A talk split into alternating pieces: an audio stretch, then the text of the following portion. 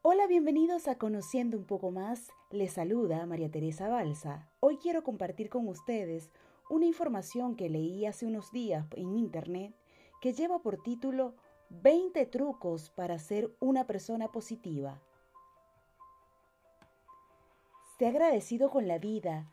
Agradece cada día lo que la vida te da.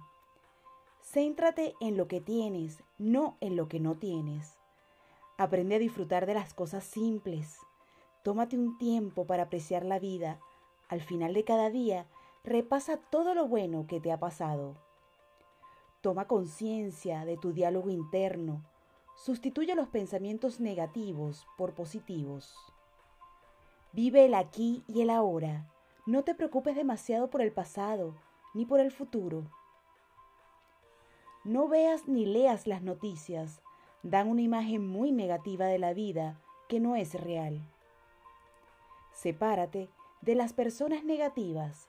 Rodéate de las personas positivas. Olvida el victimismo. Cámbialo por la responsabilidad.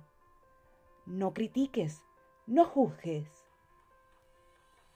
Observa a las personas desde la compasión. Busca el lado bueno de cada una. Demuestra a los demás el amor que sientes por ellos. Dales abrazos, sonrisas, pasa tiempo con ellos. No te compares con los demás, pero sí siéntete inspirado por ellos. Acepta la crítica con gracia. Lucha por tus sueños. Plantéate metas cada día. Observa los problemas como metas a superar y oportunidades para aprender. Observa el fracaso como un pequeño paso en el camino hacia el éxito. Date cuenta de que es posible en lugar de pensar que no se puede.